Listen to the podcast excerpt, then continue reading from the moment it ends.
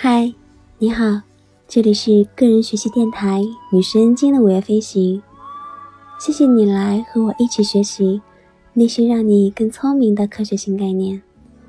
今天我们将要一起学习的是第三十四个概念：技术的倾向。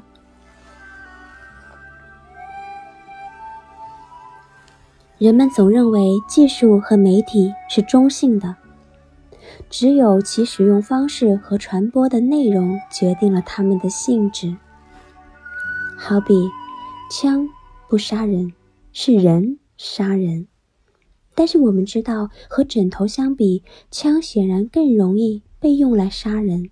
尽管很多的枕头，有时也会被用于来谋杀，因为我们不能识别，甚至。不承认技术的倾向性，所以我们也难以真正获得他们的力量。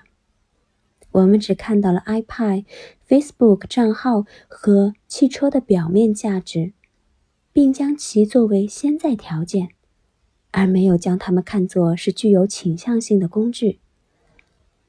马歇尔·麦克卢汉曾警告过我们：媒体的影响绝不仅限于。那些他们传播的内容，他自己的这个观点也被传播媒体断章取义了。其实，这样的情况还可以推及所有的技术的应用当中。汽车的动力源，无论是汽油、柴油、电还是氢，我们都可以开着汽车去上班。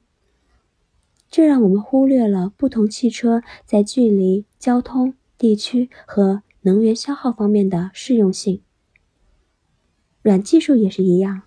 从中央货币政策到心理咨询，他们在基本假设构建当中的倾向性和具体操作中的一样多。无论我们如何使用美元，其实都在强化银行和集中资本。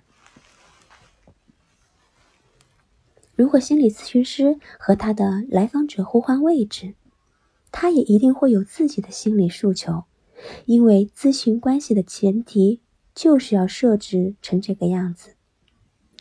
Facebook 的设置呢，是让我们通过喜欢的东西来认识自己，而 iPad 就是要让我们开始为媒体付费，并停止自己创造媒体。如果技术具有倾向的观点成为了常识。我们就可以更加有意识，并且更加有目的性的使用它们。否则，技术和他的影响只会继续困扰，甚至威胁到我们。那今天的学习就到这里了，希望你每一天都是快乐的，也希望你每一天都有新收获。我们下次再见啦！